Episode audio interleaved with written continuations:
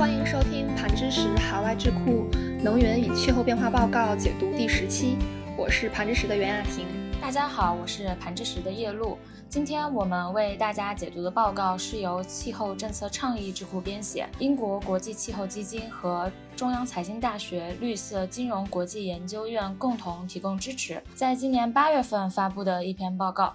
报告的名字是《绿色银行业在中国：以中国工商银行为焦点的新型趋势》。这份报告主要讲了中国绿色银行业务的发展，明确了绿色银行主要的政策和实践，迄今为止的成果以及进一步扩展的障碍。这一步以商业银行为案例，介绍了商业银行的实际开发。讲到这里，雅婷，你可以为大家介绍编写这份报告的智库机构吗？气候政策倡议智库呢，它是一家在。二零零九年创立的，是一个在金融和政策方面都是具有比较深厚专业知识的一个分析和咨询组织。他们主要是帮助政府、企业还有金融机构，让他们能够在应对气候变化的同时，能够推动绿色的经济增长。那下面我们就直接进入主题吧。叶璐，你能先为大家介绍一下中国的绿色金融的发展吗？好的，在一九九五年，中国人民银行发布了关于贯彻信贷政策与加强环境保护工作有关问题的通知，这是国内第一个关于绿色金融的政策。在一二年呢，颁布了绿色信贷指南；一三年启动了绿色信贷体系；一五年，银行绿色金融政策才迅速扩展。雅婷，你为大家介绍一下绿色信贷体系的关键特征吧。嗯，好的。中国的绿色信贷统计系统呢，它是绿色信贷政策的一个重要特征。它是由保险业的监督管理委员会定义的一个十三类的绿色贷款。它其中最突出的两个绿色贷款项目，分别是以节能环保为核心的项目和服务，比如说节能建筑和绿色建筑。另一个呢，就是制造节能产品、新能源产品和新能源汽车的项目。绿色信贷统计系统呢，它主要是包括三个方面的内容，就是绿色信贷项目的报告和绿色信贷表现数据以及不良贷款率。它们这三个方面的内容来共同支撑绿色信贷的统计系统。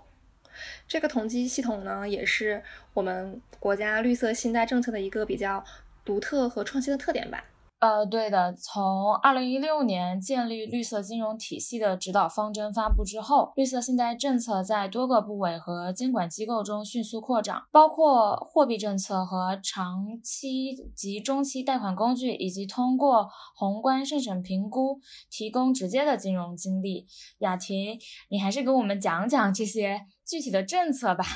二零一八年以来呢，银行的绿色表现就被纳入了中国银行的公共收益管理宏观审慎评估的一个因素。嗯，其中绿色信贷政策执行，它主要包括定量和定性两种方式，这也是宏观审慎评估框架的七个领域之一吧。它呢，主要包括百分之八十的定量变量，就比如说，嗯，绿色贷款的比例；另外就是百分之二十的定性指标，例如银行是否能够发行绿色债券。这个措施呢，将为绿色贷款的余额较多，或者是嗯绿色债券发行较多的银行来提供比较低的资本准备金的要求。当然呢，这也是基于中国绿色和非绿色贷款不良率的统计。但是从政策上来说呢，它起到了一定的金融激励的作用。报告中呢，除了刚刚提到的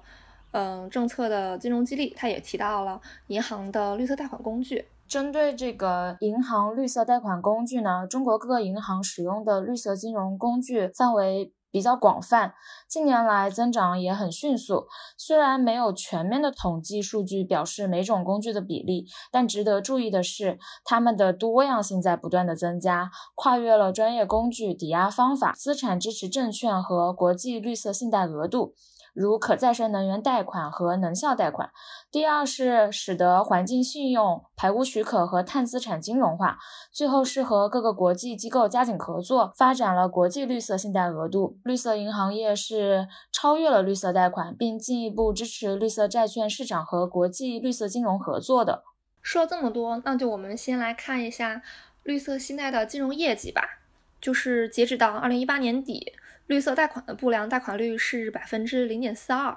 总体的信贷不良贷款率呢是百分之一点八三。那从中可以看出，绿色贷款的风险是低于其他的贷款的。而且许多的绿色贷款项目都是用于，嗯，基础设施项目，比如说可再生能源发电项目、清洁水和饮用水，以及提高交通运输的能源效率项目。而且这些项目都已经目前是被认为是一种，嗯，相对稳定的资产类别。但是呢，由于没有公布更详细的统计数据，所以不可能控制其他变量对不良贷款率的影响，比如说国有企业的债务人。接受公共担保的项目，或者是对补贴力度很大的部门的贷款。尽管如此的话，绿色贷款在六年期间占市场的百分之十。考虑到绿色不良贷款率和绿色贷款六年期间的市场份额的话，可以说明授权管理风险和维持金融稳定的金融体系监管机构在金融体系治理中纳入绿色因素是比较合理的。对的，所以从趋势上来说，预计对绿色产业的投资需求将是持续增加的，绿色信贷趋势将随着金融体系整体的发展而持续增长。报告提到，绿色金融又遇到哪些障碍呢？嗯，关于绿色金融目前存在的一些障碍呢，主要是来自于治理、还有政策以及经济环境这三个方面的障碍。那首先在治理的层面上，它这方面的主要的障碍呢是来源于风险建模和管理上面的不足。那在政策层面上呢，当前的关于直接的财政激励还不足以向银行发出比较明确的信号，这就很难同时增加关于绿色信贷，并且推动企业实现绿色转型的投资。那在经济环境方面呢？嗯，目前呢，政策对于高的碳排放的项目的惩罚因素呢是比较有限的，这就不足以激励绿色信贷。是的，你刚刚提到高排放项目惩罚因素比较有限。呃，具体来说呢，在碳交易市场购买碳抵消超出配额的碳排放量，但是各个碳交易市场成交价格不均衡。根据一九年的碳交易价格，北京的平均碳价是八十三点二七人民币每吨，重庆的碳价是六块九毛一人民币每吨，远低于欧盟碳市市场的二百零三元每吨二氧化碳的碳价。因此，中国碳市场因素不会对高排放。项目产生强烈的约束作用。另外呢，对于当前的经济环境，绿色项目往往投资成本高、周期长、利率低。分析也表明，劳动密集型和污染严重的制造加工业这些传统经济产业的风险越来越大，总体回报也越来越低。但是，银行还是偏向在短期内在这些行业中获得更大的利润。嗯，那我们就接下来先以中国工商银行的绿色金融为案例来分析，嗯，就向大家更好的解释一下绿色融资活动是如何发展的，以及中国工商银行与绿色资本市场日益接触的密切是来如何影响嗯投资组合的吧。那一路，嗯，你能先来介绍一下，嗯，工商银行在绿色金融的贡献吗？中国工商银行呢，是中国绿色金融最大的贡献者。零七年，中国工商银行已经成为国内第一家实施绿色信贷政策的商业银行，为绿色贷款打开了大门。一四年呢，又成为首家加入联合国环境规划署的中国银行。并签署了关于环境和可持续发展的声明书，有助于中国金融机构参与可持持续金融领域国际规则制定。在一九年呢。中国工商银行的绿色贷款余额为一万三千五百零八亿元，占总贷款的百分之八，并且中国工商银行越来越多的采用绿色政策和贷款的做法，加快整个银行业采用绿色做法方面发挥着重要的作用，也为更多金融机构树立了榜样。嗯，除此之外呢，工行也一直在嗯致力于扩大绿色的投资组合，目前已经发行了三点七亿美元的绿色贷款。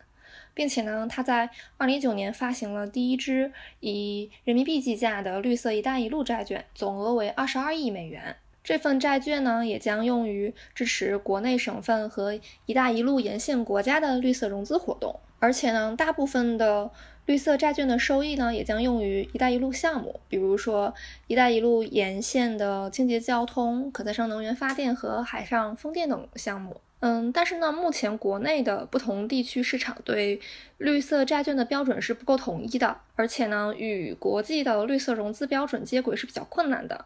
部分的金融产品对标的绿色金融标准，距离完整的体系仍然存在着很大的差距，所以我国的绿色债券市场是无法目前进一步开放的，这也会阻碍了绿色债券互联互通和跨境资本的流动。另外呢，国内的绿色金融市场它们的分配是不均衡的，并且缺乏专业的技术支持，这也是绿色金融发展比较明显的障碍吧。那有没有明显的数据能够体现绿色金融的地位呢？哦，我们来看一下事实数据吧。化石燃料融资活动占工行融资的百分之十四，它的规模是在全世界第十八名。目前为止呢，还没有直接的证据可以证明绿色金融做法大幅度减少工行的化石燃料融资。但是如果不考虑化石燃燃料融资的活动背景，绿色融资成就对工行整体负债表的影响，呃，是非常非常小的。最后我总结一下吧。就是中国的银行呢，它在促进脱碳的方面是有着巨大的潜力的。它不仅是对中国经济，而且还是对全球的经济。另外呢，中国的政策制定者呢，处于绿色银行政策创新的前沿。中国的各个银行呢，也正在使用范围比较广泛的绿色信贷工具，这也显示出了越来越多的多样性。它还涵盖了专业工具、抵押方法、资产支持证券和国际绿色信贷额度等。工商银行的案例研究也表明了，中国开发银行、平安银行以及华夏银行呢，目前都已经开始发展了绿色金融。这不仅是为了应对监管压力，也是为了寻求新的金融机会吧。那绿色金融它还发挥了其他的什么作用吗？在国家努力建设资源节约型、环境友好型社会。持续推进生态文明建设目标，绿色金融呢是既可以结合金融发展和环境保护的一种新型经济趋势，也是推动人类可持续发展的重要工具。考虑到中国经济面临重大的压力。创新和继续在绿色银行业保持领导地位的雄心是非常重要的。即使国际贸易大幅度萎缩以及新冠疫情的影响，优先发展绿色银行业依然是应对全球气候风险变化和推动产业绿色转型的重要一步。这篇报告的不足呢，我认为是没有。提到绿色银行业该如何实际上的操作，还有遗漏的点是在绿色金融的趋势下，银行业又获得哪些实际的积极影响呢？或者是在这些实际的积极影响下，又做出哪些低碳减排的金融决策，并且帮助完成了哪些低碳减排的目标？好的。那这期海外智库能源与气候变化报告解读就到这里了。如果你有疑问或者对这份报告感兴趣，可以留言或者是与我们取得联系。如果你喜欢本期内容，欢迎点赞、分享，并且订阅我们的报告解读栏目。对原文感兴趣的听众呢，也可以点击音频介绍中的原文链接。那我们下期再见。